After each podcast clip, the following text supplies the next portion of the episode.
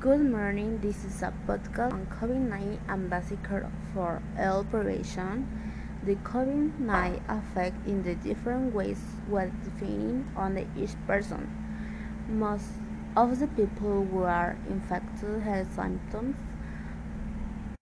of mild or moderate intensity. The recovery without the need for hospitalization. Care. Wash your hands without regularly sneeze in the crowd of your elbow. Ventilate the rooms. Disinfect infrequently used objects.